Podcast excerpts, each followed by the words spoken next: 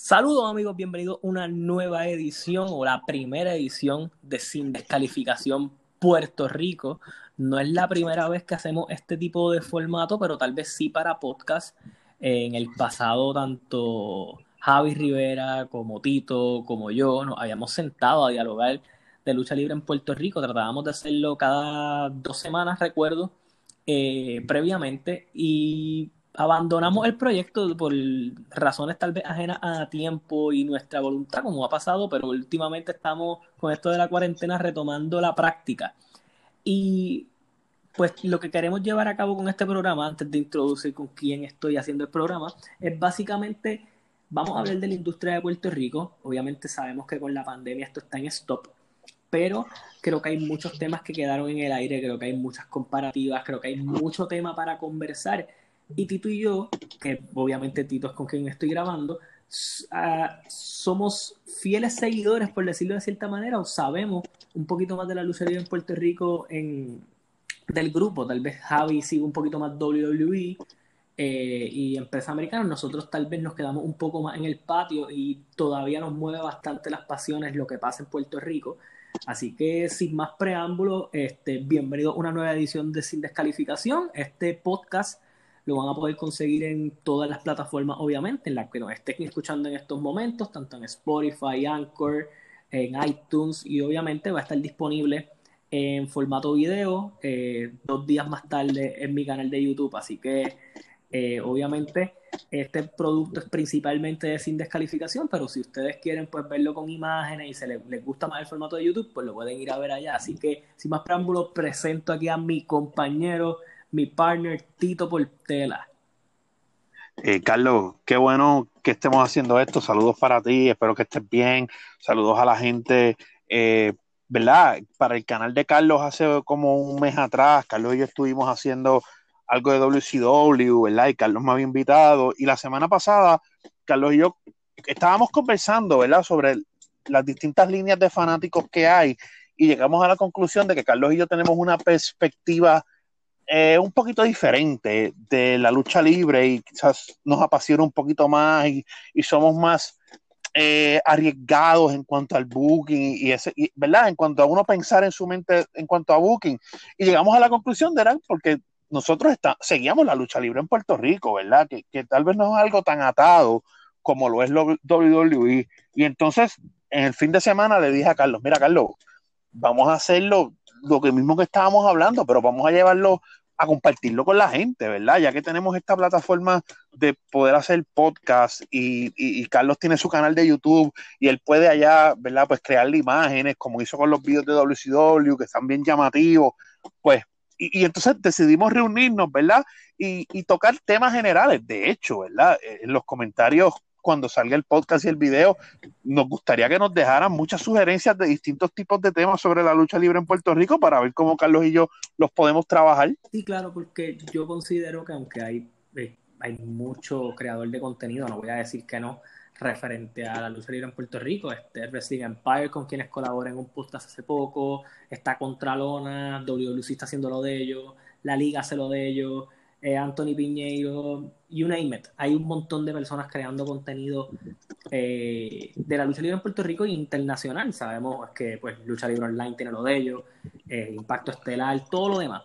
Pero quisimos tal vez nosotros traer nuestra perspectiva aquí a sin descalificación de la lucha libre porque Tito y yo, este, que más allá de, que colaboremos en estos podcasts, pues es mi amigo y todo, y nosotros nos pusimos a hablar básicamente de del producto en general. Y yo creo que eso fue lo que nos llevó a decir, coño, mano, ¿por qué nosotros no nos ponemos a hablar un poco de la lucha libre en Puerto Rico? Nosotros hicimos un, programa de cuatro partes de WCW que nos fuimos del 88 hasta el 2001 y entonces no retomar ese tipo de contenido con algo que tal vez más allá de que el archivo de que habláramos de WCW está cool y está interesante y algo que vivimos, no es algo tan arraigado a nuestras raíces como hablar de la industria y de aquí hablar de Puerto Rico. Y obviamente cogimos unos temas hoy porque para ir directo al grano, todo se detuvo con la pandemia. Eh, podemos decir que los últimos eventos que se dieron, si la memoria no me falla, fue el, el, el 14 de marzo, creo, que fue el día que se iba a anunciar toda la cosa. Y yo no sé si tú te acuerdas, pero obviamente lo último que nosotros vimos fue la unión de Rey González y Sabio Vega en el evento de IWA, donde básicamente desaparece Puro Macho, para dar un resumen, eh, no traiciona Electro, Electro queda fuera de IWA, eh, Sabio y Rey básicamente deciden que van a trabajar juntos y obviamente la compañía que en estos momentos es liderada por Fernando Tono y Maniferno, pues de, obviamente quedan, quedan descompuestos con esta idea y pues ya tenemos los villanos dentro de todo, porque contrario a lo que habíamos visto en el pasado, en el 2011, que fue el primer intento de hacer la invasión, en este caso es como una colaboración entre empresas. Y no solo tenemos los rudos de IWA detrás de Sabio y Rey, sino que de Dynasty, que Eddie Colón, Peter John Ramos y The Precious One Gilbert tampoco están muy contentos con la idea. Y esto fue lo último que supimos, porque el 15 de marzo, y estoy aquí tirando números de, de, la mente. No sé si te acuerdas que WWE corría los domingos y toque de, el toque de queda se estableció de ese sábado en adelante. No sé si te acuerdas. Y ese evento quedó cancelado. Sí, eh, que era el 16 de marzo. Mentiras, Tito. El domingo 16. Tito, me acabo de acordar ahora que fue que el 15 de marzo corría WWC y ese evento se cancela. ¿No te acuerdas que fue el mismo día del evento casi que, que, nos enteramos que se cancelaba y obviamente la liga que corría en el 24. Eh, y yo creo que obviamente eso fue lo último que vimos y lo peor de todo es que en el clímax de la historia nos quedamos como en una pausa. Y fue que el mundo se detuvo, vamos a ser honestos con esto. Pero tal vez en Estados Unidos la industria ha seguido corriendo, pero en Puerto Rico, por las condiciones para que eso pase, no son las más adecuadas. Tito, quiero que me des tu opinión de cómo iba corriendo esta historia hasta el momento, porque quiero que me des ese punto de vista, porque quiero que esa opinión tuya nos lleve a una retrospectiva que me parece que es interesante retomar en este caso. Mira, esta historia tiene dos cosas importantes. Tiene el, el hecho de que en ambos lados de la moneda hay técnicos, o sea, no, no digamos técnicos y rudos, personas que están a favor de la, de la colaboración, como Sabio Vega en un lado, Rey González en el otro, y personas que están en contra de la colaboración. Fernando Tonos y los machos, este, inclusive Manny llegó a decir que si se encontraba con Rey le iba a, dar una bofetada.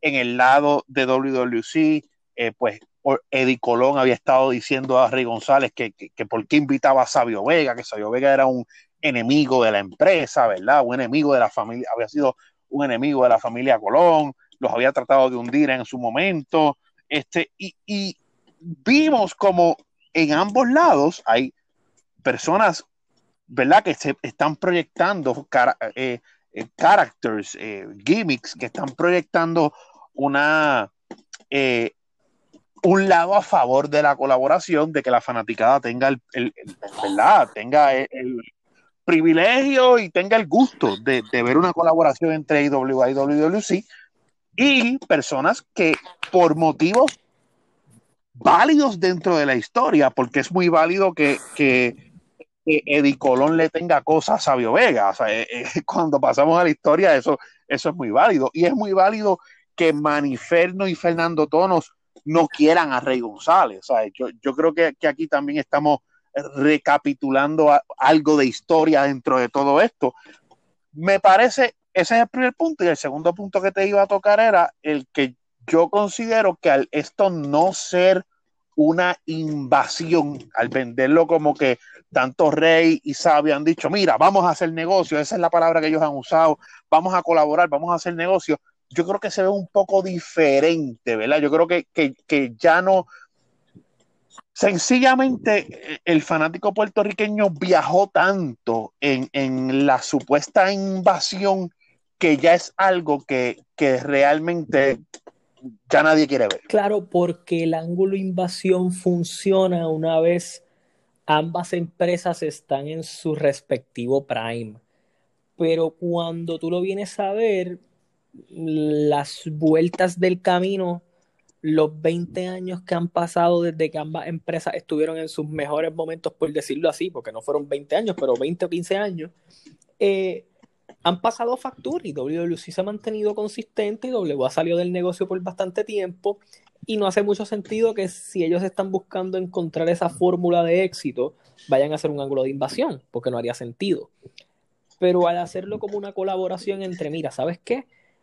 Yo soy Rey González en esta nueva etapa de mi carrera, yo soy Sabio Vega en esta etapa en donde lucho ocasionalmente, Rey pues se retiró hace poco dentro de la historia, ¿verdad? Porque nosotros sabemos que los retiros en Puerto Rico, una de las cosas más devaluadas que tiene la industria en Puerto Rico, eh, te hace pensar que, ok, este va a ser un ángulo en que estas dos leyendas van a ser la, la respectiva negociación, pero son las nuevas caras las que deben recibir el, los que van a correr el ángulo.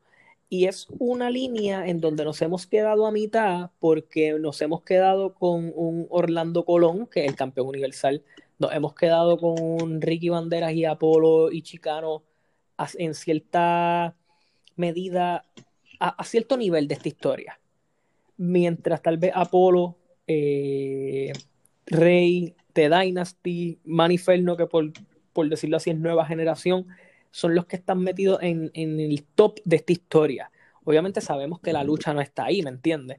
Y que obviamente tienen que entrar otros integrantes, pero se siente eso de que hay, al menos ellos lo han vendido como ese interés de colaborar con nuevas estrellas que tienen ambas empresas, lo cual es, muy, muy bueno. Pero me gusta mucho el término de que van a ser negocios. Y tú diste un punto que a mí me parece muy válido, y es cuando utilizamos la palabra invasión porque no es la primera vez que nosotros escuchamos que IWA y WWC van a colaborar. Vamos a coger un viaje en la historia a aniversario 2011. En aniversario 2011 se vendió alrededor, yo no sé si tú te acuerdas, del regreso del Invader número uno contra The Precious One Gilbert. Esa era la historia. Sí, correcto. Esa, es la, historia principal de aniversario. Claro, y no voy a decir. Hasta, hasta, hasta ese programa de ese día. Ese programa de sábado cambió. Lo cambió todo. Lo cambió todo porque sí, vamos a decir la realidad. Había un interés en el Invader. Pero yo sé de muy buena tinta que esto no era suficiente.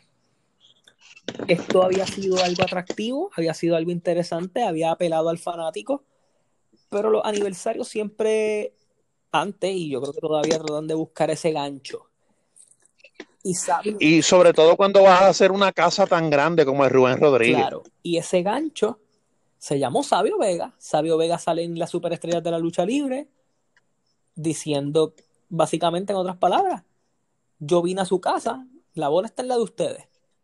Y Sabio Vega llega a ese aniversario en medio de una lucha de los fugitivos de la calle, que así me, acuerdo así por encima, eh, y Sabio llegó con Thunder y Lightning, no, la lucha era contra, de ellos contra Thunder y Lightning. De hecho, no sé si recuerdas que en la promo, está en YouTube, en la promo de ese aniversario, eh, ya te estaban vendiendo que había una lucha interpromocional donde los fugitivos iban a enfrentar a, IWA y te estaban diciendo, no te mencionaban IWA, pero te estaban diciendo por WWC el, Lynch, Nietzsche Links y por la otra la artillería pesada. Claro, y si tú te acuerdas, eh, cuando, eh, para hablar un poquito de hacia dónde íbamos con esto, eh, y, donde obviamente te voy a dejar a ti correr y explicar un poquito lo que aconteció allí.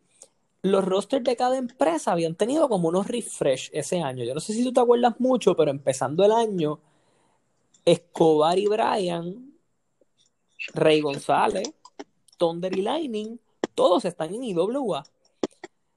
Rey no había vuelto a IWA desde que se fue, cuando regresó como el Cóndor a, WWC. Y Rey aparece. Desde el 2008. Básicamente.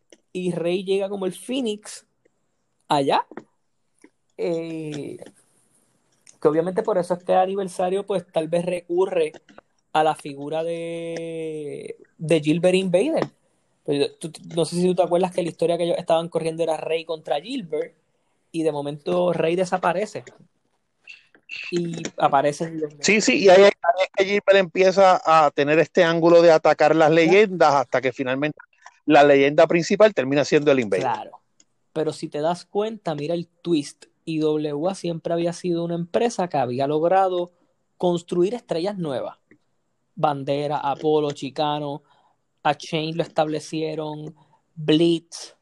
Siempre estuvieron Mr. Big, Mr. Big estuvieron, Noriega estuvo allí, mucha gente que Dennis, Denny estuvo, Abad ellos lo empezaron, Brian empezó allá, y aunque obviamente mucho Ajá. de esos talentos que estuvo allí se terminó de pulir en WWC, cuando vamos a esta época, el roster de WWC es el roster joven, entre comillas. Porque en, en WWC está el sensacional Carlitos que empezó en IWA. Eh, allá estaba los los fugitivos. fugitivos estaban. Shane estaba con WWC. Que, que nada más raro que Shane esté con ellos. Mr. Big estaba Sí. con WWC. En cambio, El- el- la única cara eh, original de WWC era BJ. Era- Correcto, era era BJ. BJ, yo no sé si tú te acuerdas que ahí es cuando Sabio le dijo, salte del ring, no te vayas a vomitar. Exactamente. Entonces, Sabio, sí. es- Sabio de, de Judo es un villanazo. Entonces, Sí, yo, yo creo que cada, cada vez que alguien quiera hacer una promo interesante contra BJ, trae eso a, a, a- a la a Sí, colación. ahorita, ahorita vamos a hablar un poquito de, de- de eso, pero cuando venimos a ver, el roster de IWA es un roster sumamente raro para esta invasión y yo creo que ese es un factor bien importante en ver cómo este ángulo poco a poco de estar en el tope se desploma. Mira, yo te puedo decir que yo solamente que, que la invasión WWC y tiene un solo punto brillante y es ese aniversario.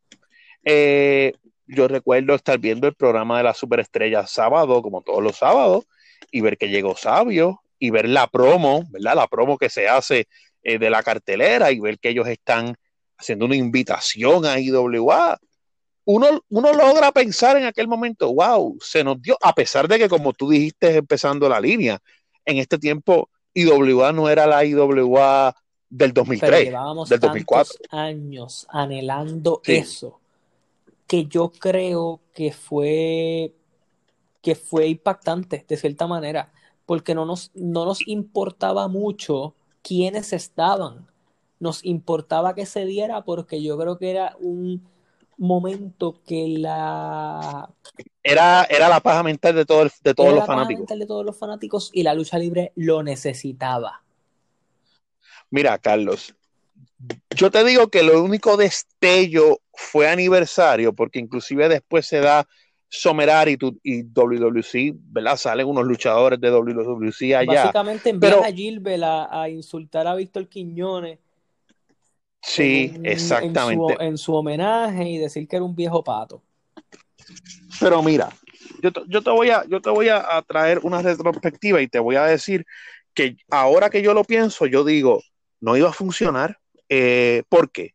Bueno, pues porque IWA tal vez no tenía ya eh, eh, ese, eh, esas cuatro horas de fin de semana de, de- Telemundo. de Telemundo, porque WWC estaba corriendo en base a Gilbert y el Invader eh, con un roster más joven. Y entonces, siempre, realmente es, bien difícil. Y por eso esta vez colaboración suena mejor en, en el 2020 que eh, invasión, porque Carlos, ¿quién iba a ceder en una guerra de egos? Por ejemplo, eh, IWA, que tú puedes decirme a mí, bueno, Tito, tal vez le tocaba ceder a IWA porque estaban viviendo de la televisión que tiene WWC en Guapa y estaban teniendo esa exposición, pero realmente IW IWA había sido hasta hace unos años de ese, de ese momento la empresa, ¿verdad? La que había estado en el tope.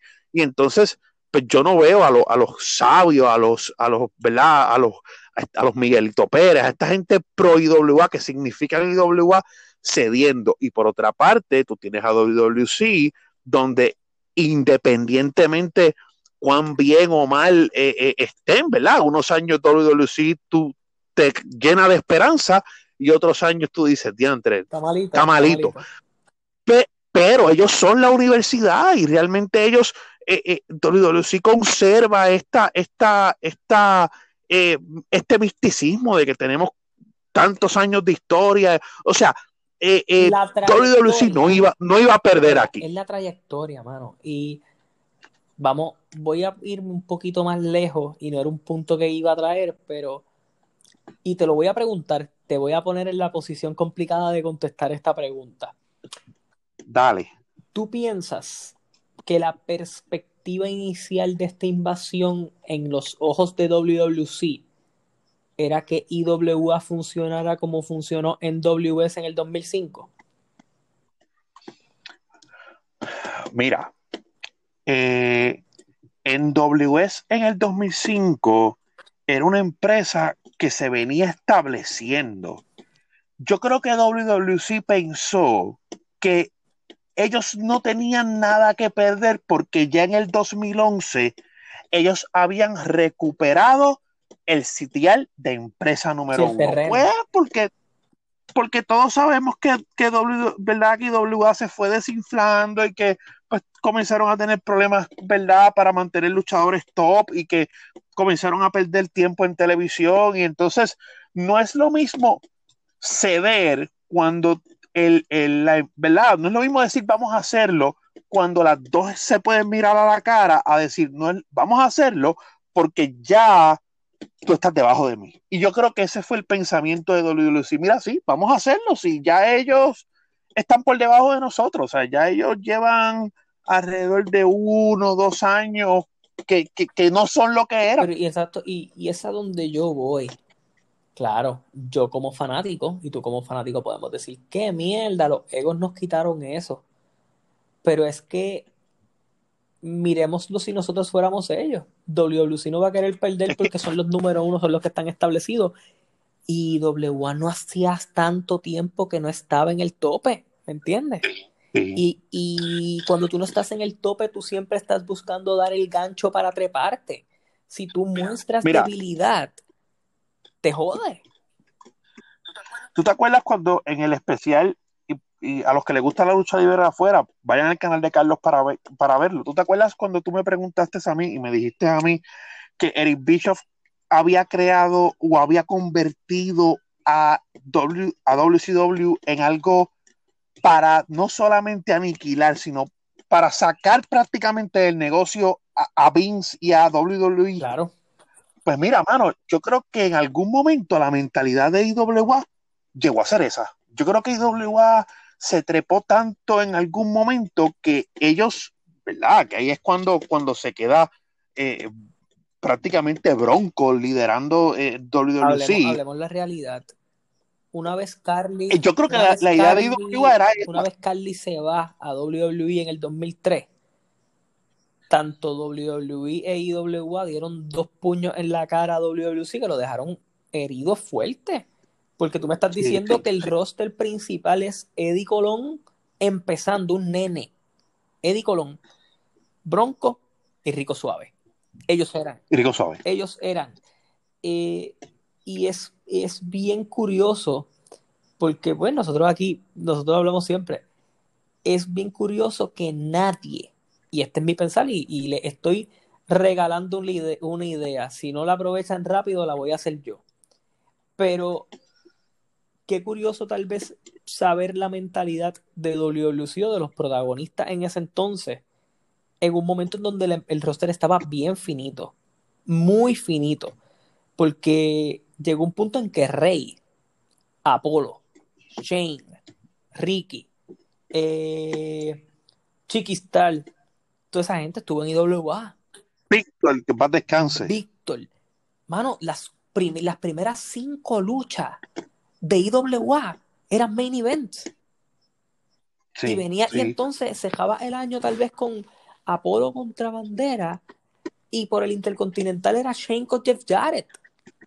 No, no, y vamos a, y vamos a dejarnos de cosas. O sea, realmente, después de los 80, que es la época esa dorada de WWC, nadie pensaba que hoy íbamos a volver a tener eh, el lugar- plazas como el Roberto Clemente llenas, como lo fue el, el, el, el Histeria Boricua. No, no. O, sea, realmente IWA había despertado nuevamente mm, tal vez no por muchos años, tal vez, tal vez la época de gloria de IWA tampoco es 10 años, a lo mejor son 3 o 4, pero lo lograron en esos 3 o 4. IWA logró lo que nadie había logrado en 15 años. Sí, sí. Porque los 90 fueron, los 90 fueron buenísimos, pero no era eso. No era eso. No. Y, no, no, no. Y yo, y yo creo que esa mentalidad, o sea, mano, los egos son grandes y, y en un negocio como este. Y obviamente ya hablamos de ese primer destello, vimos cómo poco a poco esto se desinfla y básicamente la muerte de esto es cuando Denny y Noel, y hago comillas en el aire, se roban los campeonatos contra los fugitivos. Sí, en Cagua, en Cagua. En Cagua. La lucha obviamente corrió normal. Ellos hacen un paquetito, planchan uno, dos y tres con, con Pelayo, creo que fue el árbitro que entró, que era el árbitro de IWA, plancha uno, dos y tres, y ellos se llevan los campeonatos. Eh, Denny ha dicho en récord, obviamente, si usted quiere buscar la entrevista, está en Contralona. Más, se lo voy a decir porque no quiero que digan que yo estoy inventando lo que le está diciendo. Él dijo en su momento que esta fue indirectamente su manera de tal vez hacer que las dos partes volvieran a sentarse y hablar y dejar los egos a un lado. Tal vez ellos quisieron empujar un poco más y yo lo entiendo. O sea, mirándolo de cierta manera, mano, había mucha nueva generación ahí que tal vez quería ser parte de esto, ¿me entiendes? Porque no era solo los Chain y toda esa gente. BJ, los fugitivos, Cuervo, Enigma, que es Mike Mendoza años más tarde. Este, había mucho luchador joven que se podía beneficiar mucho de esto, Denny y Noel. Era, eh, y era una oportunidad esto, pero cuando esos campeonatos se los roban de cierta manera, eh, el ángulo definitivo muere y no volvemos a escuchar de IWA queda afuera y hacen una invasión con EWO, que era una empresa de Montana. Y eventualmente, pues ahora IWA volvió y está haciendo negocios con, con WWC. Así que si tú me pones a comparar una cosa con otra, tanto la construcción y cómo han sabido vender esto es muy superior al 2011. Y obviamente sigo pensando que espero que los egos no se vuelvan a meter en el camino de nadie. Sí, como te dije, yo el único destello de grandeza que puede tener la invasión del 2011 es el fin de semana de aniversario. realmente después de ahí. muchos años después. realmente, después de ahí, pues no, no, o sea, la cosa no evoluciona y, obviamente. Y la clara, como dije, la lucha que se tenía que dar nunca se no iba a funcionar. Que era, no, la lucha que se tenía que dar se dio, pero como parte de WWC tiempo después, que es sabio con Carly. y, la realidad es, y lo tengo que decir así. La realidad es que tú estás, o sea, Sabio está todo el tiempo con lo de las pastillas de Cali y, chavando en aquella entrevista eh, con, que estaba él con Carlos Colón, le tiró las pastillas. Con Carlos me eh, acuerdo yo. Carlos, y cuando tú ves la construcción y tú dices, diantre, en algún momento Carly y Sabio, yo siento que tal vez Tal vez lo hicieron hasta de maldad, tal vez para no darle tanto para arriba. Pero realmente, Carly y Sabio Vega, ese feudo, nunca fue lo que debió haber sido. Claro, y ellos lo empezaron tan y tan bien, porque yo no sé si tú te acuerdas que a quien Sabio llama en aniversario a Carly. Sí, correcto. Y, obviamente empiezan a trabajar con que él va a aparecer en una cancha ya. Yo te digo algo, si eso lo hubieran trabajado a largo plazo, eso hubiera sido una lucha que hubiera despertado muchas pasiones porque a nadie le importaba la condición física de ninguno. Es la historia que nos llevaba a ello y una vez se dio, la lucha no tenía que ser eso, después se unieron, después se separaron.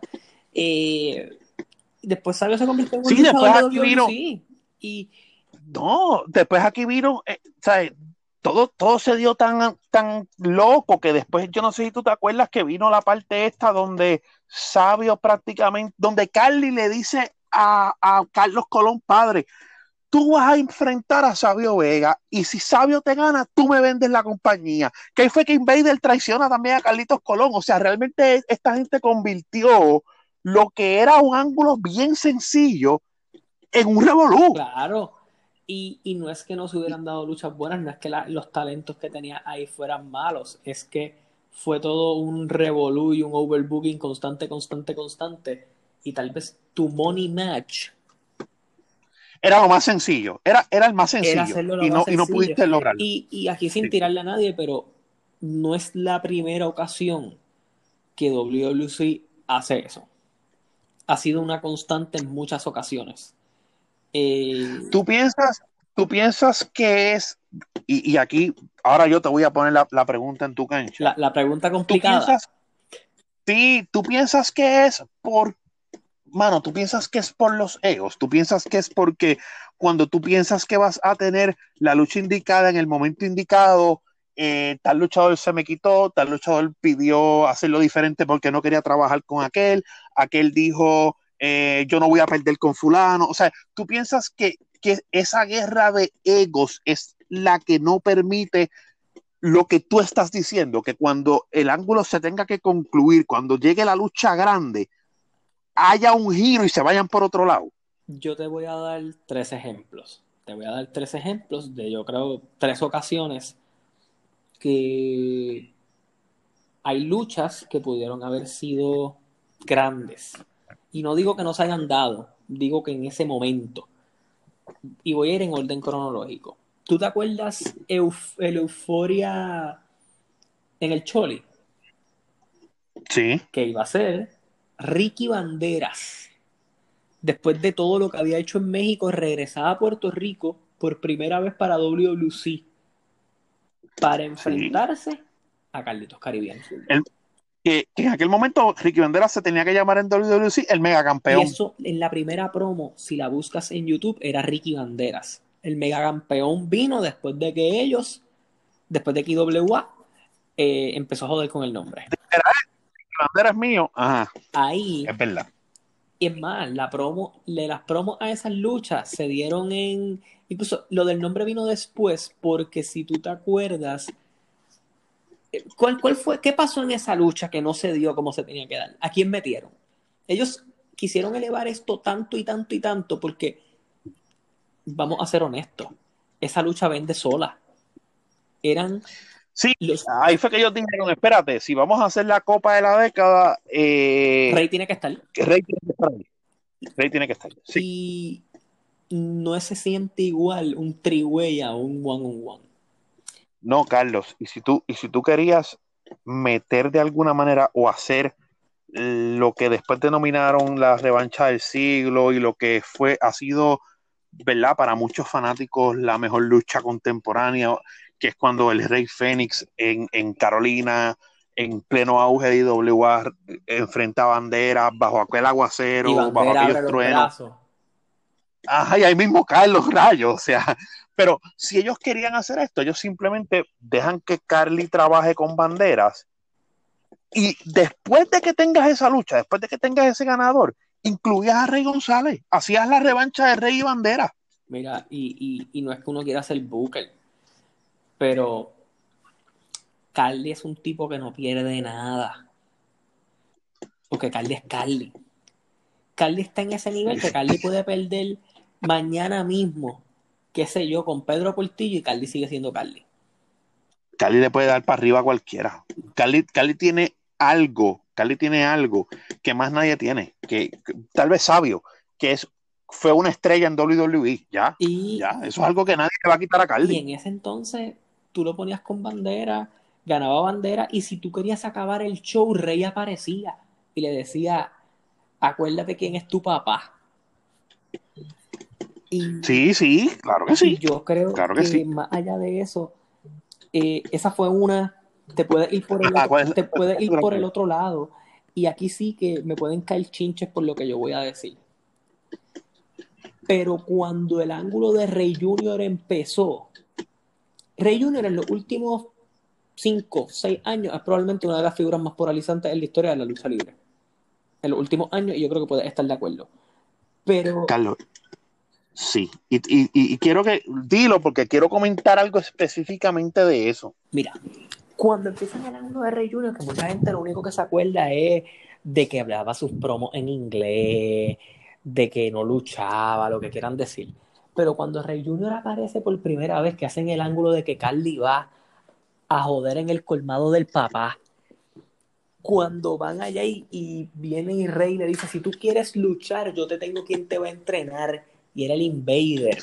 Que, estaba en las muletas. Y Rey estaba... Porque, porque, porque acababa, porque Carly, ese fue el ángulo donde, donde prácticamente Rey tenía que operarse y hacen el ángulo eh, eh, que creo que fue la jaula en Mayagüez. Claro, que la revolución se une con él. Exactamente. Sí, que él le hace el backstabber, en, el backstabber y él cae mal.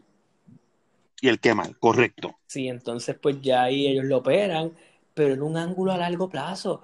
Rey Jr. no tenía que luchar con Carly eh, directo, ¿me entiendes? Después Rey le cuesta el campeonato, Rey Jr. le cuesta el campeonato a, a Carly. Yo no, sé si, yo no sé si tú te acuerdas, yo no sé si tú te acuerdas, la noche que Rey Junior aparece por primera vez con un palo kendo en Cataño, que se le escapa a Fashion, que se le escapa a la revolución, que se trepa en la verja, la fanaticada estaba protegiendo a ese muchacho. ¿Sabes? De la manera en la que la fanaticada lo compró emocionalmente, Tú tienes toda la razón y, y, realmente yo pienso, Carlos, que el ángulo no es lo que fue porque ese entrenamiento con Invader no se terminó. Y ahí entonces tuviste que, ponerlo a luchar a la ligera. No, y no solo eso. Tú no viniste y te pusiste a hacer esto. Entrenamiento con Invader, Rey Junior lucha, qué sé yo, con Fashion, o con otro más. Con Fashion fue que luchó la primera vez, sí, que fuera con fue el debut. Fashion y con alguien más. Y entonces él lanzar el reto, qué sé yo, para Euforia. Para ir con Carly. Hey Junior nunca luchó con Carly. Eso es como si Hey González nunca le hubiera metido las manos al camarógrafo. Que era Carly Colón. Mira. Porque era el mismo ángulo. Exacto, es lo mismo. es más, prácticamente Carly le estaba devolviendo, era como si Carly le estuviera devolviendo a Rey. El favor. Lo que él hizo, el favor, lo que él hizo. Pero vamos más allá. Con Rey Junior pasó dos veces. Porque después Rey Junior se va a entrenar y Alberto del Río le da una pela. Claro. Y, tampoco, y, esa, y eso también la gente lo compró emocionalmente. Y tampoco capitalizaron, ¿me entiendes?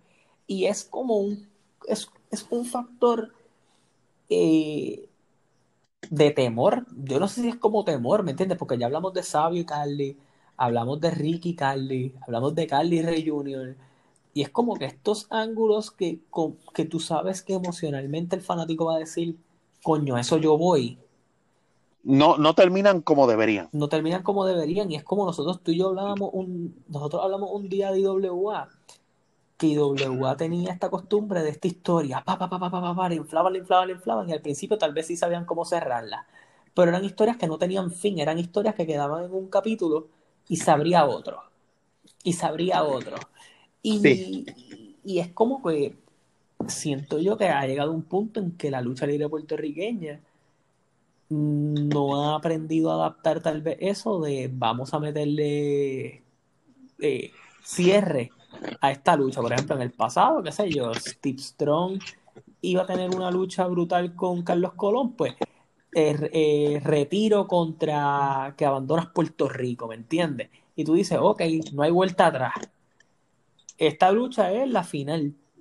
Y lo que, pasa es, Carlos, y, y yo, y, y yo estoy de acuerdo en lo que tú dices, de hecho, ¿verdad? En la lucha libre por ejemplo, en la lucha libre de Estados Unidos, en la lucha libre de WWE, AEW, ¿verdad? O, otras empresas, Ring of Honor, otras empresas, en la mayoría de los casos, cuando hay un feudo eh,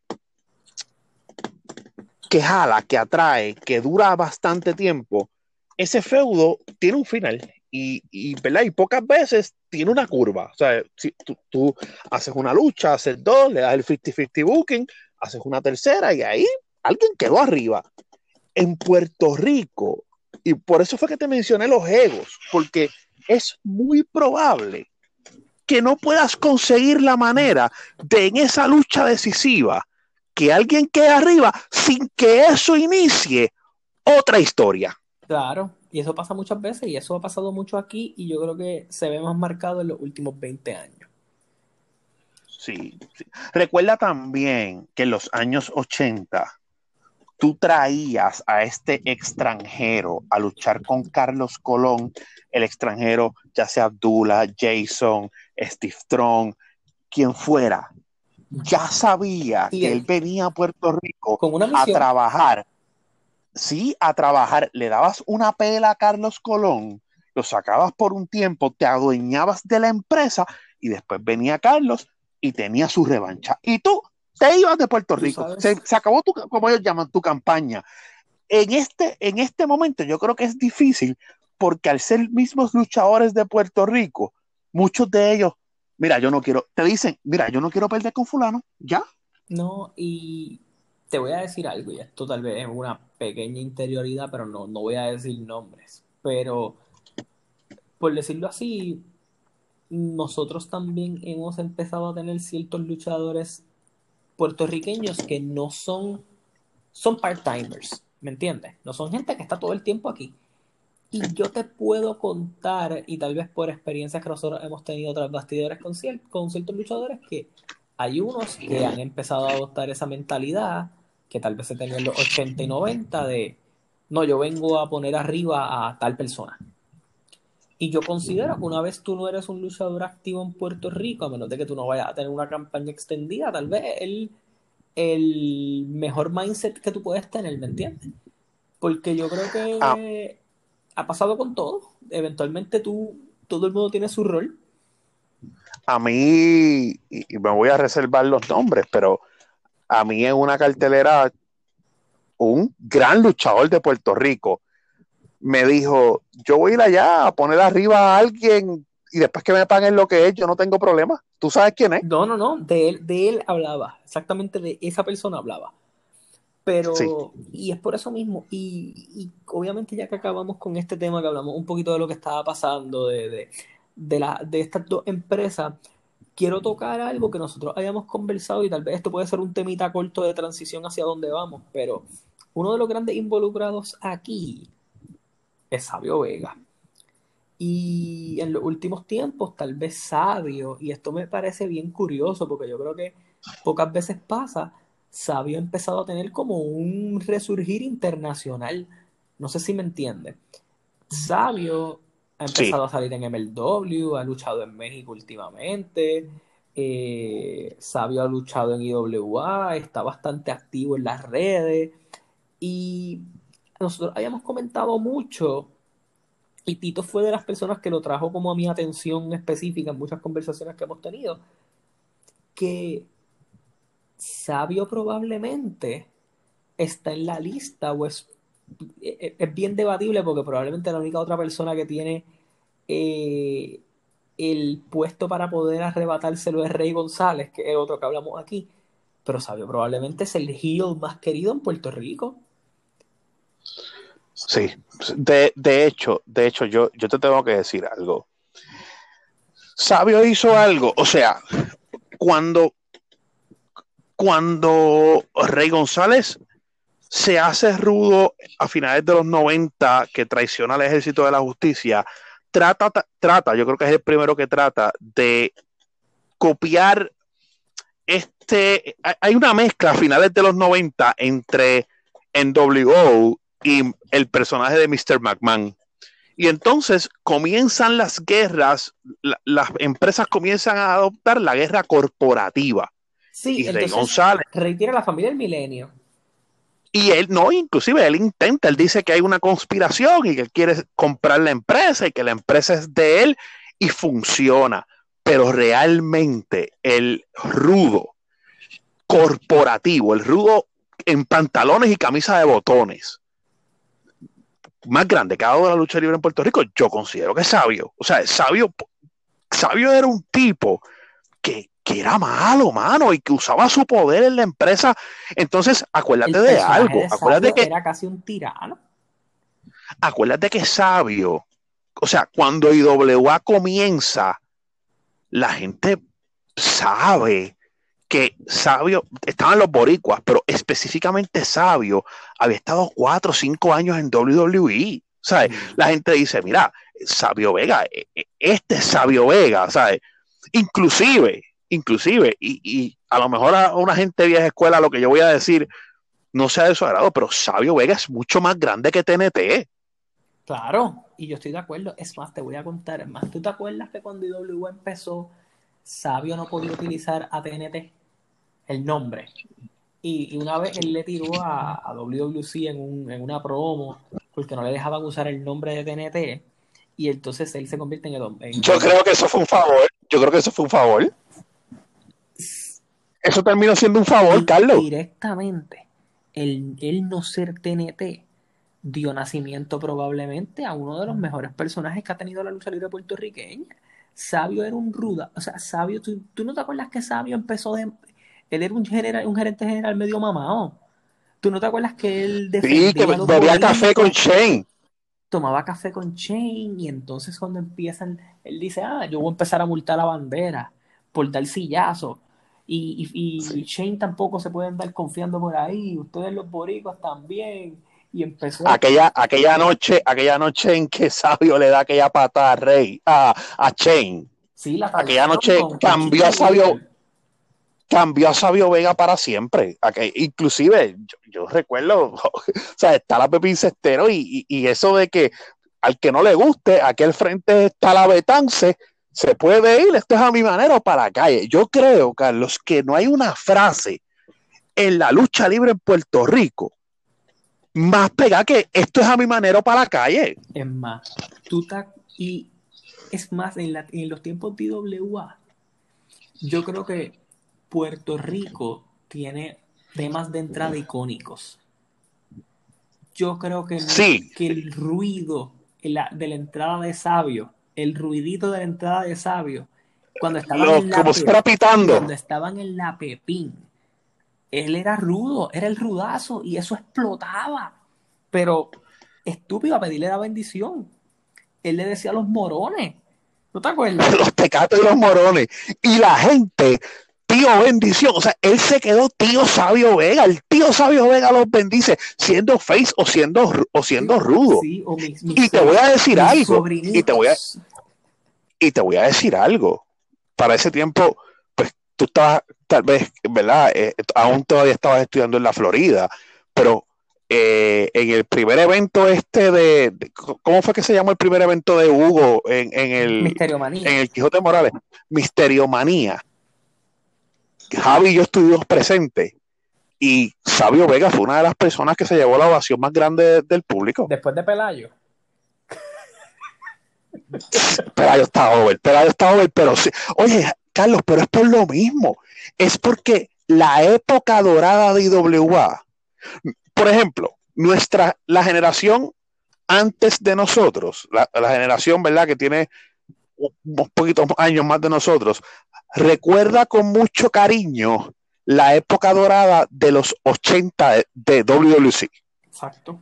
Y, y, tiene, y tiene ese concepto de lucha libre, esos, esos encuentros de Ric Flair y Carlos Colón, los tienen en el tope, en la gloria. Fresquecito, fresquecito en la mente, ¿se acuerdan y todo?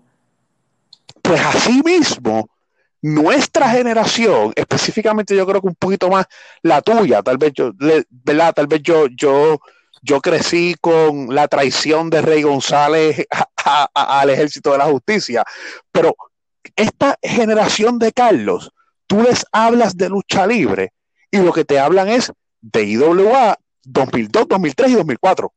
Esa parte, porque tan siquiera, mira, ni el inicio de IWA, que, que, que de hecho los boricuas se traicionaron y todo, yo creo que, que esa parte, yo, yo creo que IWA logra impactar una vez logran coronar a Shane campeón, porque de ese primer año, año y medio de IWA nadie se acuerda. El momento que yo creo que cambió IWA para siempre fue la traición de Sabio.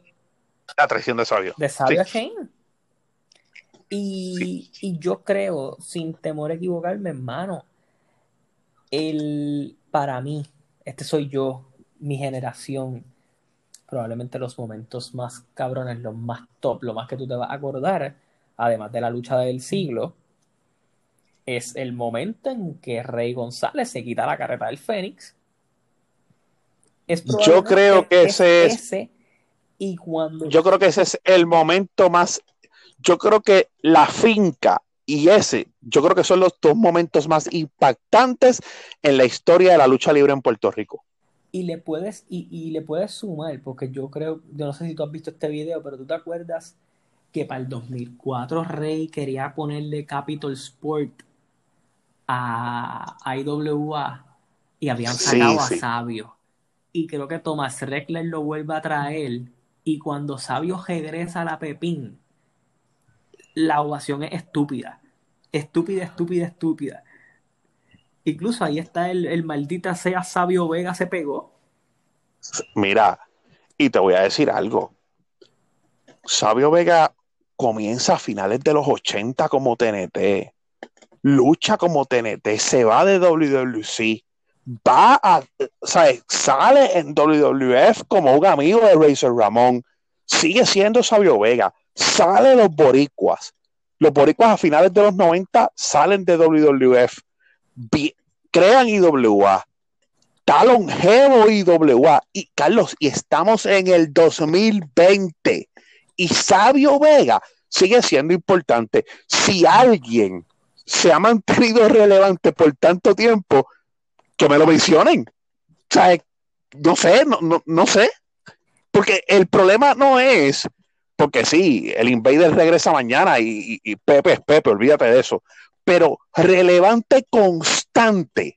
Sabio Vega, mano. Mira, tú sabes que tú y yo, y, y aquí voy a hacer una comparación nada que ver, pero lo vamos a hacer antes de acabar el tema. ¿Tú te acuerdas que nosotros siempre tenemos una conversación en el chat de nuestras amistades urbanas, por decirlo de cierta manera? En que tú y yo... Sí, el chat urbano, el chat urbano. El chat urbano, que tú y yo consideramos que la razón por la que Daddy Yankee tal vez es lo que es hoy día se llama consistencia, es lo constante. Tal vez él pudo haber tenido tres, lo que Don Omar no tuvo. tres años de música mala, pero estuvo en nuestra mente. Sí.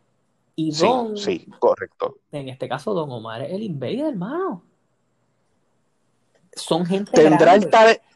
Sí, tendrá el talento. Don Omar tendrá el talento que tiene, pero al, en ocasiones permitir que su carrera se apague, pues lo dejó en segundo lugar. Claro, y, no es, y eso no es a lo que me refiero, pero Invader es una gran leyenda en Puerto Rico. Pero estos, la, y obviamente la edad lo, lo, lo, lo aguanta más todavía. Pero sí, estos, claro, estos sabáticos del Invader hacen que tal vez cuando hablemos hoy, las únicas dos personas que pudieran estar en esta conversación es Rey y Invader, en relevancia. Y ambos, Invader y Rey, han tenido sabáticos. Sabio Vega es un tipo que nunca lo hemos dejado de ver.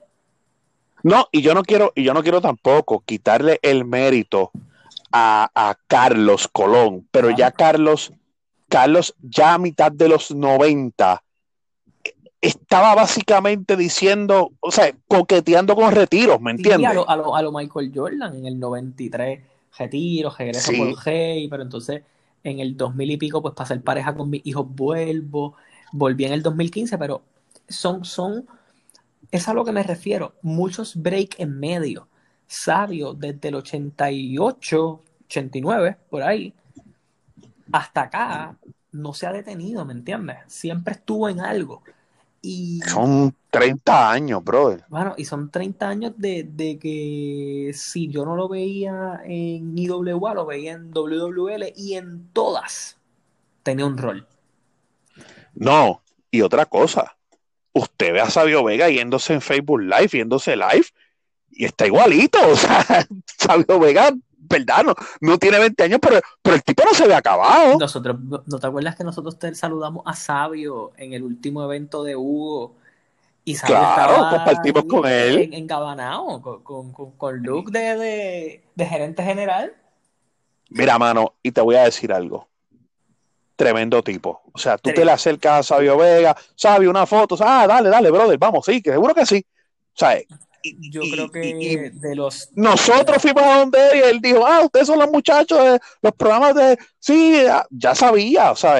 Sí, y, yo creo, yo lo considero un tipo, ¿verdad? Yo no, no, lo, no lo conozco de hablar de más de ese saludo o algo así, pero mi experiencia es un tipo muy, muy humilde. Y nosotros hemos tenido la, la, la oportunidad de conocer varios luchadores y considero que ese había sido de los tipos más cool, realmente. Sí, sí. De, la primera. Y obviamente, ya que hablamos de Sabio eh, y mencionamos todo esto, y ya hemos hablado de WC y WA, obviamente. Pues, ¿Con qué tema vamos a cerrar, Carlos? Bueno, esto es una, una combinación, porque nosotros hemos, eso, hemos dado casi un, un viaje en la memoria con esto. Pero vamos a hablar de la liga o WWL. Porque contrario a, w, a WWC y a IWA, la liga estaba como en un periodo de transformación. No sé si me entiendes. Se convirtió en la liga en, febrero y empezaron a ir al 24. Como yo estaba, como estaba diciendo. Comenzó ese, comenzó ese debate entre si lo que pasó era necesario, ¿no? Con cuestiones del nombre y, eso. Exacto. Y entonces, eh, nosotros hablamos en el podcast de que básicamente WWL o, la liga se enamoró de ese local, que yo puedo entender por qué se enamoran del local. Visualmente no hay nada en Puerto Rico como eso. Claro. Pero, es, incomodísimo para hacer lucha libre. Pero. Sí, independientemente de que puedas poner ciento y pico de personas nada más yo te digo algo, eso es un lugar perfecto para tú grabar episodios en las condiciones en que estamos. sí, es como, un, es como un performance center. Es como un performance center para grabar así.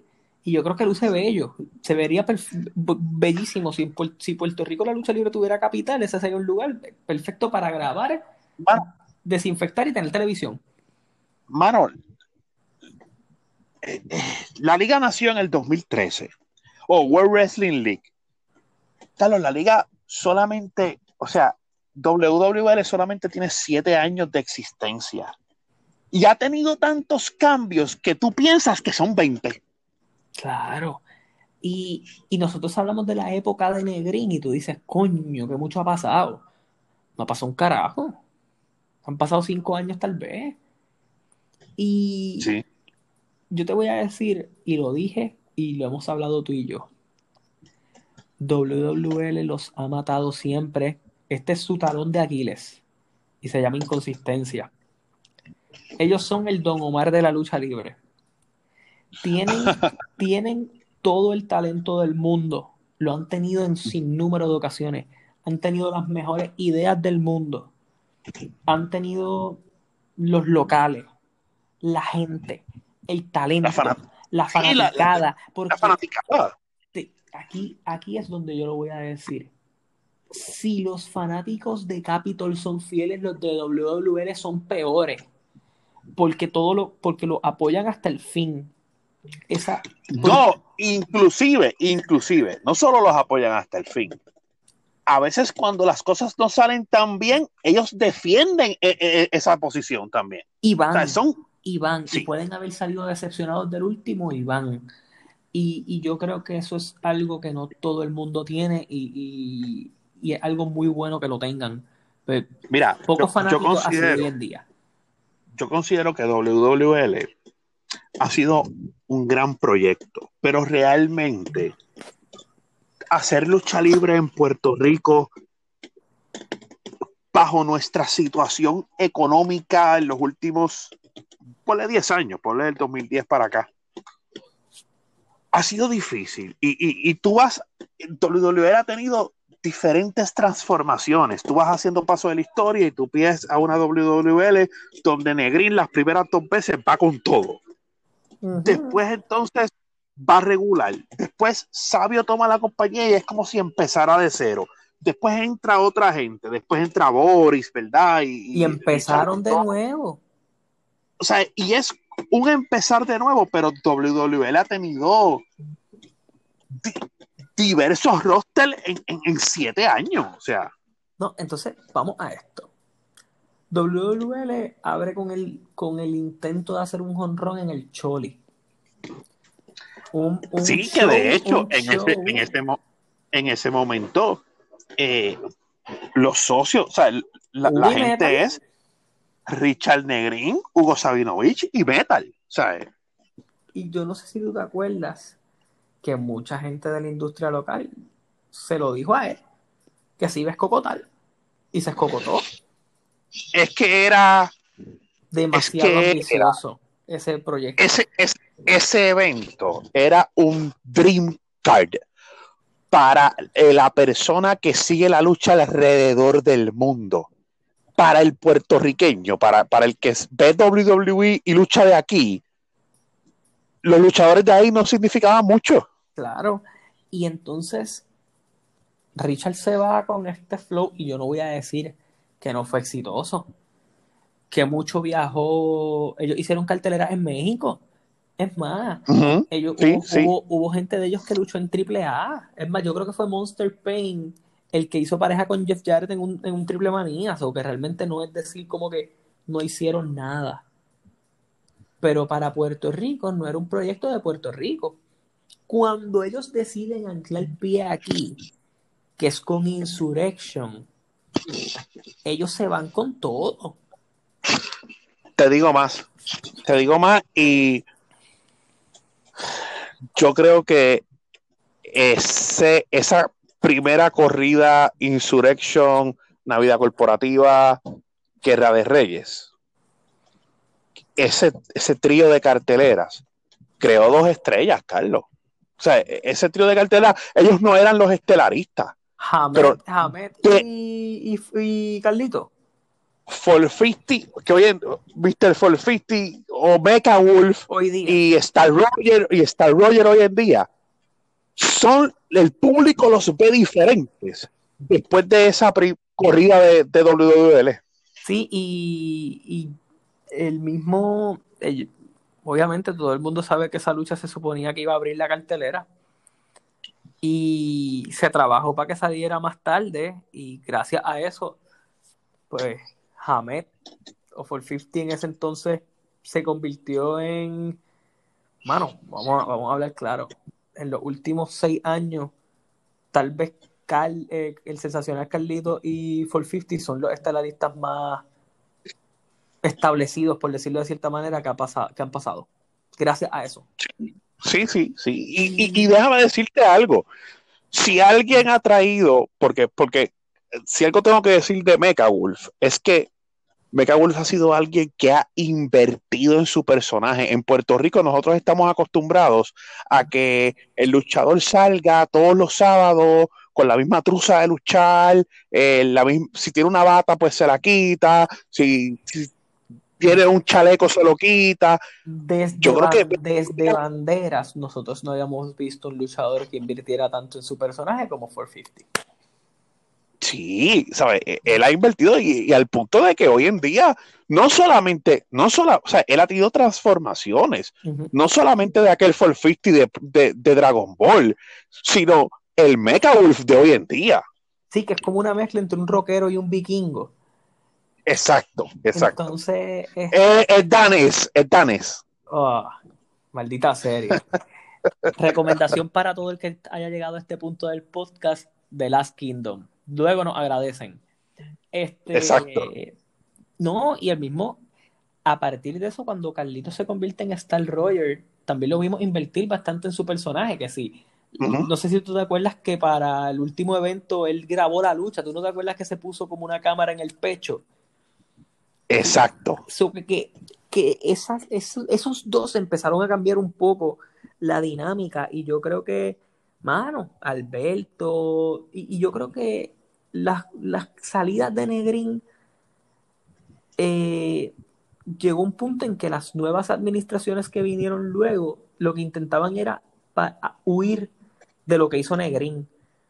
Y yo siento, este es mi pensar, no había que huir tanto de lo, de lo que construyó un día Negrín, al contrario, era mostrar que si lo que Negrín hubiera hecho mantenía consistencia, hubiera sido probablemente un palo. Mira, yo voy a decir esto y lo he aprendido con el tiempo. Es una pena que Richard no se haya mantenido en la industria. ¿Por qué? Porque pocas veces, prácticamente nunca, por decirlo de alguna manera, tú ves a alguien con éxito en su empresarial, con un capital, que diga, voy a meterle capital a la lucha libre en Puerto Rico. Eso no pasa a menudo. ¿Tú te acuerdas Lo que, pasa es que años nosotros hablábamos que en Estados Unidos, cuando no existía IW, sería tan y tan bueno que una persona de dinero invirtiera y juntara todos esos grandes talentos independientes, agentes libres que se quedan fuera de WWE y unirlos todos. Ese fue Tony Khan. Richard Negrin fue nuestro Tony Khan antes de nosotros saber quién carajo era Tony Khan. Sí, exacto. Porque fue el tipo que invirtió dinero y no solo, nosotros no solo teníamos eh, el intento de hacer la rabia, videos editados, Thunder Line y Sabio Vega, todas esas cosas. Richard siempre trató de traer extranjeros también. Juventud Herrera, eh, Alberto de Laredo. Banderas, Diablo Laredo. dio unas luchas aquí con BJ que fueron buenas. Sí. Este, pero, pero realmente, y, tal vez él, él nunca, ¿verdad? Él, ha estado entrando y saliendo, y, pero tú piensas que el negocio sorprendió, o sea, el negocio disgustó a Richard Negrín. Richard pensaba que el negocio era una cosa y cuando se metió terminó siendo otra. O tú piensas que él dijo, mira, yo no voy a seguir invirtiendo. O sea, hoy en día, años después, ¿a qué tú le achacas el entra y sale de Richard Negrín al negocio de la lucha libre? Yo voy a decir esto. Yo no conozco a Richard Negrín personalmente. No, claro, sí. No lo conozco. No lo conozco personalmente y lo que voy a decir ahora mismo. input, simplemente. Y lo, que, voy a decir ahora mismo probablemente es un atrevimiento. Si de verdad en algún punto llega a escuchar esto, yo simplemente lo que voy a decir es este punto. Yo siento que Richard Negrin no estaba preparado para lo que hay que tener en el negocio de la lucha libre. El negocio de la lucha libre en Puerto Rico es un negocio que por los pasados 20, 30 años se ha corrido por las mismas personas y las mismas personas han entrenado a otros a que se mantengan. Y el negocio sigue teniéndolo. Y si tú llegas a...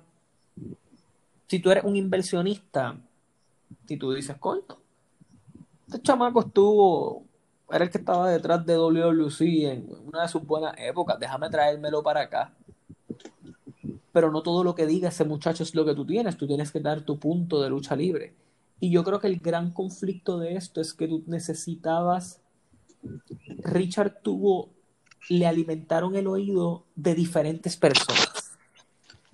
Y, con visiones diferentes, todos. Con visiones diferentes todos. Y en Puerto Rico eso es algo bien malo. Por ejemplo, compáralo con la industria en Estados Unidos, AEW se podrán ir los box, pero Tony Khan, Cody y Omega saben cuál es la línea del producto. Y puedes perder generales, pero no la visión hacia dónde vas. Y, yo y los luchadores. Sí, sí. Y los luchadores que te rodean, por ejemplo, si tú firmas en AEW, tú sabes que como gerenciales hay luchadores, ¿me entiendes lo que te quiero decir? O sea, eso a ti no te toma por sorpresa.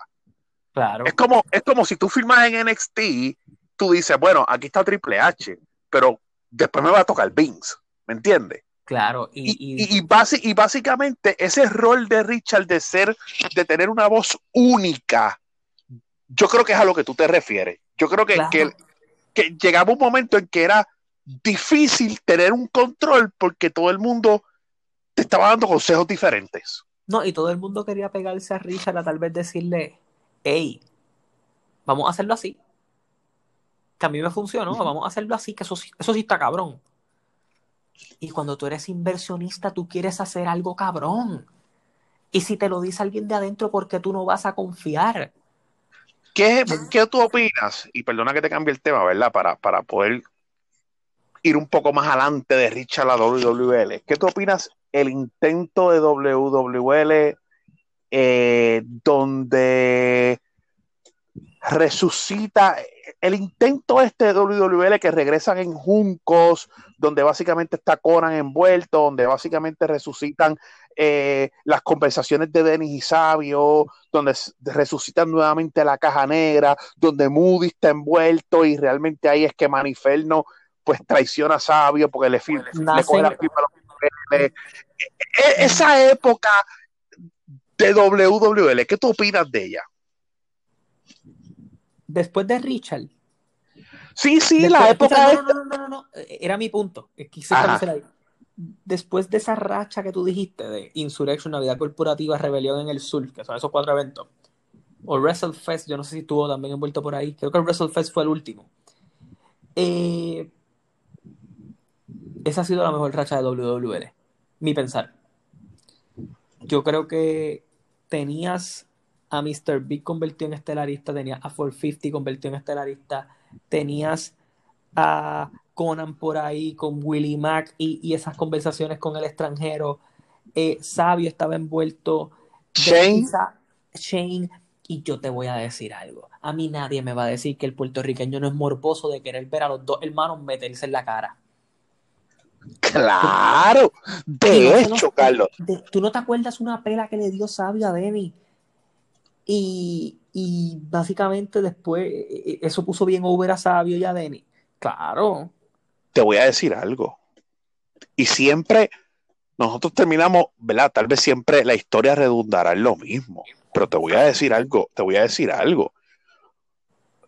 No hay persona, es, aunque no tenga final, aunque, aunque no tenga finales, esa jodia historia que siempre escribe Moody, siempre es a la gente, brother. Pues claro, porque mira, mira la historia, y esta historia yo siento que hasta se fue un poquito más lejos de lo que hacían en IWA, porque involucraste gente nueva, ¿me entiendes? ¿Quién iba a pensar que, que Manifel no iba a ser el protagonista de esa historia, ¿me entiendes? Manny, era, era el, el, el, el mamón de sabio. El alicate sabio. Era el alicate de sabio. De momento, Manny se ha virado y dice: No, no, no, yo soy el que manda aquí. Yo fui el que le di los papeles a Conan. Yo fui quien traje a esto y estos andan conmigo. Y esa misma noche llega Mendoza y Fashion. O sea, tú si tú me estás diciendo ahí que tú no tienes ahí a los tres mejores nombres que tuvo WWC en esos años, que son Mecha Wolf Mendoza y Fashion, mano, tienes el mejor roster con la mejor historia y la pudiste correr por mucho tiempo. Sí. Lo que pasa es que te, vuelvo a decir lo mismo. Lo que esa historia se ha implementado en la lucha libre en Puerto Rico tres, cuatro veces. Lo que pasa es que no, esa historia no tiene final. Claro, pero esa historia, y es por eso que digo que es uno de los mejores momentos para WWL post Richard, porque nos, porque trajo a la mesa la, caja negra muy peligrosa. Muy peligrosa. Pero eso trajo a Westside Mafia, a Fashion y Mendoza, a Mr. Big, a que WWE era la, la empresa que no solo tenía unos luchadores bien cabrones, sino que tenía una historia que jalaba gente. Sí, sí, esta historia siempre ha jalado gente. Y, y no es hasta que Sabio, incluso ellos aguantaron que Sabio se fuera. Correcto. Ellos aguantaron que Sabio se fuera. Y yo no sé si tú te acuerdas que eso lo llevó a IWA contra los machos y toda la cosa. Todo eso lo aguantó. Incluso el momento en que se desinfla la cosa es cuando Mega Wolf suelta el campeonato. Sí, sí. Inclusive te digo algo. Pero esa racha de un año fue durísima para ellos. Fue, buenísima para ellos. A WWL le hizo un poco de daño el regreso de IWA. ¿Sabes por qué?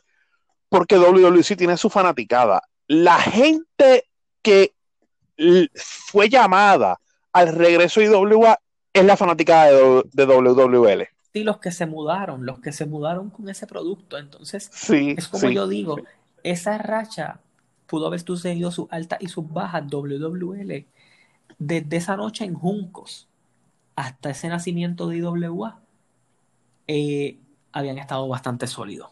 Y a sí, fue, era el mejor producto de lucha libre. No estoy diciendo que era lo número uno, estoy diciendo que era el mejor producto de lucha libre que se estaba dando en Puerto Rico. Oye. Ni pensar.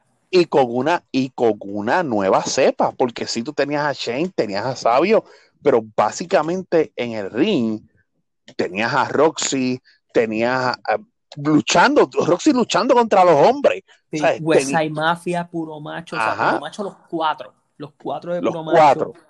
Eh, Full 50, eh, bueno, Mendoza se tu, tuvo quejas con JC Navarro.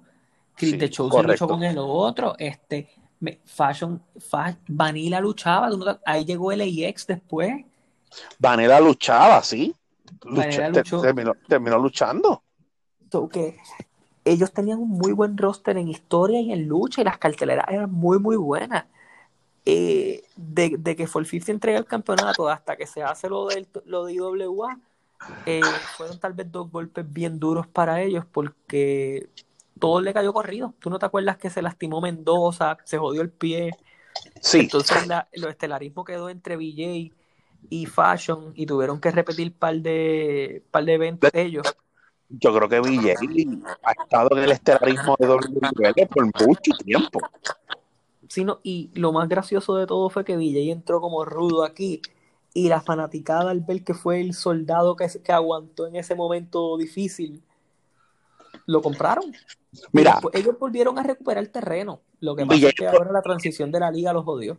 VJ es polarizante. Y a VJ, sí. o, tú, o, tú, eres fanático de él o tú no eres fanático de él. Sí, pero hay, ese tipo de personas, ¿lo odias pero, o lo quieres?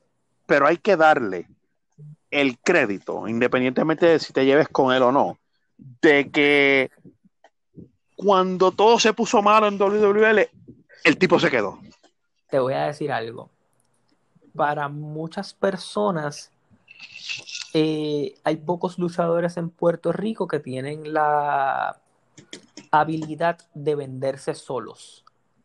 Solos, sin necesidad de empresa. Muchos se la dan a Rodrigo García hoy en día por cómo lo hace.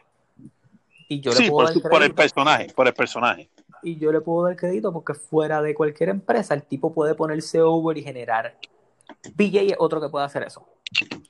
Sí, BJ, es un tipo que cojo, eh, BJ es un tipo que se graba y dice algo y se, se acabó.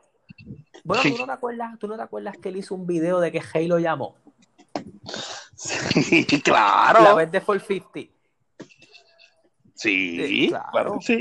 Al final del día, al final del día son tipos que se saben vender solos. Pero aquí voy a lo que con el tema que yo quiero cerrar. Ok.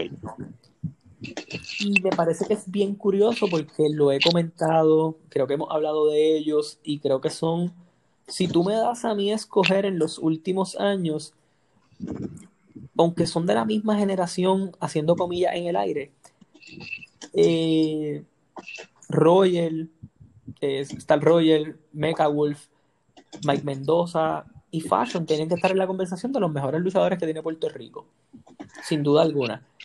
Esos cuatro talentos, Maniferno y Electro, esos seis talentos han sido los seis talentos que más han despuntado en los últimos cinco años en Puerto Rico. Mm, podemos, estar, podemos estar allí bastante de acuerdo. Sí, sí, sí. Si se me queda alguno, pues obviamente, pues mala mía. Sí. Pero cuando tú vas a, obviamente, Mecha Wolf y Royal tienen esta ventaja de que tuvieron Insurrection, ¿me entiendes? Pero Mendoza y Fashion el otro, el otro que se nos puede quedar que ha subido, que se nos puede quedar, y yo creo que hace el gran trabajo en el micrófono podría estar, es, es Pedro Portillo. Eh, yo creo que hasta ahí llegamos. Y tú sabes algo, no le hemos dado crédito y lo mencionaste, pero Mr. Big y BJ son dos tipos que en los últimos años se han reinventado para ser relevantes con la, con la, con la generación de ahora. Yo creo que, yo creo Vic que ha mejorado en el ring. No, yo creo que Vic ha sabido. Acuérdate que, acuérdate que a Vic, y él mismo lo dice en historia, Vic lo persiguió lo que pasó con el campeonato universal por muchos años. Y, Sí, Vic y hoy ha, en tenido, día, ha tenido que, que tratar de alejarse de eso. y lo ha hecho bien. Le doy todo el crédito del mundo por haberlo hecho. Eh, pero volvamos a esto. Ajá, ¿qué- ¿con qué Hoy- vamos a cerrar? Y esta es la pregunta. Fashion y Mendoza fueron proyectos que llegaron a cierto nivel en, w, en WWC, pero no, como, al igual que como hemos hablado, tal vez no tuvieron ese último empujón para ser campeones universales. Correcto. Este, que yo siento que con el tiempo han probado que están listos, ¿me entiendes? Ambos. Eh, y WWL se encargó de, de, confirmar eso. Tal vez en mi caso personal pienso que Mike tal vez esté un poquito más ready que Fashion. Pero este, para ti, Fashion y Mendoza hoy, eh, mayo algo, porque ya no me acuerdo ni en qué día estamos. Mayo 12, eh, 12, algo así. Mayo 12, para ti hoy, ¿todavía Fashion y Mendoza representan el futuro o representan el presente de la lucha libre en Puerto Rico? O sea, ellos dos como figuras. Y te lo quiero poner porque antes de que dé el punto, y sé que por ahí te puede ir en brote, eso que quiero, quiero decir esto. Porque a mi entender, no estamos mirando, y es verdad, y, puede que yo sepa bien poco, y me disculpo, pero cuando tú miras Fashion y Mendoza, hace seis años, nosotros teníamos un Mecha Wolf y un Roger a la puerta de ser estelarista, Mendoza, Fashion, Cuervo y varios luchadores más como proyectos, pero hoy en el 2020, esos mismos luchadores que eran esos proyectos están ahí en esa, en esa línea pero hay bien pocos luchadores post ellos, ¿me entiendes? Tal vez Electro, Bellito, Portillo, pero yo no veo más allá, es Manny, tal vez, pero que yo no los veo otra generación tal vez después de ellos tocando esa puerta de soy el próximo gran proyecto, ¿me entiendes?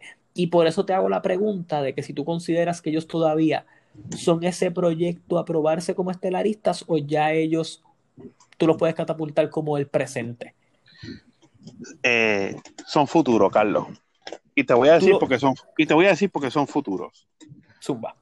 Son futuros porque yo considero que ambos necesitan, ok, si han estado en el estelarismo de WWL, si han tenido el campeonato, pero ambos de individuales necesitan una corrida con ese título máximo que sea una corrida larga, que te catapulte, que te posicione, que tengas varios rivales, que tengas varias historias.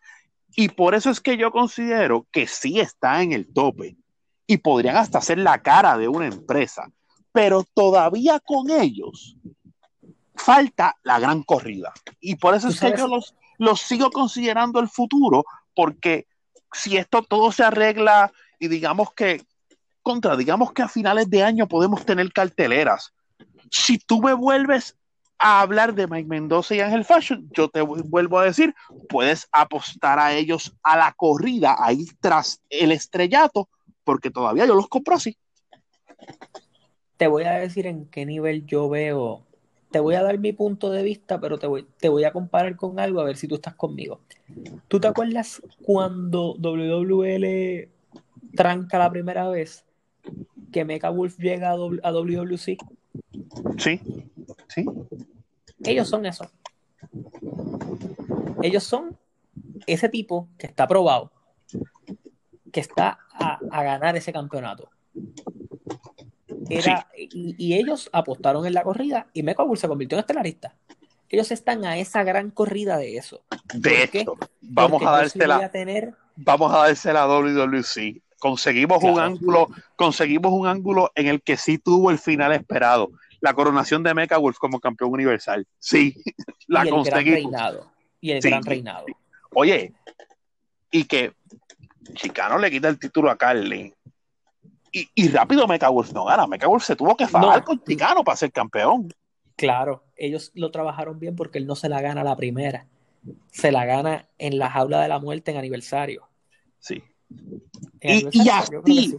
Y eso no, es mentira, mentira. No fue en aniversario. Yo creo que fue en, en el, ay, en el show de, yo creo que fue Noche de Campeones. Noche de Campeones. Pero volvemos a lo mismo. Ese, ese, esa gran, yo sé que han tenido el título, pero tal vez han tenido el título cuando la atención full no está en WWL. yo, creo. voy a ser más honesto. Que ellos necesitan. Ajá. Fueron reinados. Ah, Dios mío, malos. Y cuando digo que fueron reinados malos, es que este es el conflicto. Y yo no pienso ser Booker, yo no pienso nada de eso. Obviamente, si, si, si me invitan, lo hago, me importa un carajo. Pero, este, a lo que voy. Eh, después de esto, mucha gente no te va a invitar. No, probablemente no, pero no, por eso no importa. No nos van a invitar, tú sabes que nosotros.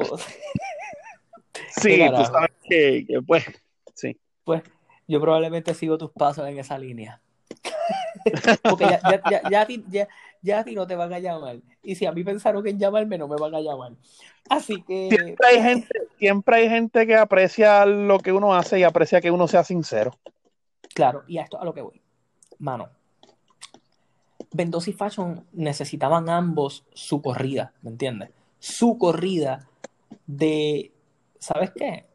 Su corrida de no tener interferencia. Si Mendoza iba a ser rudo en su primera corrida como campeón, no lo pongas a que todas sus defensas titulares él gana como un cobarde, ¿me entiendes? Porque eso te funciona en varias ocasiones, pero no en todas.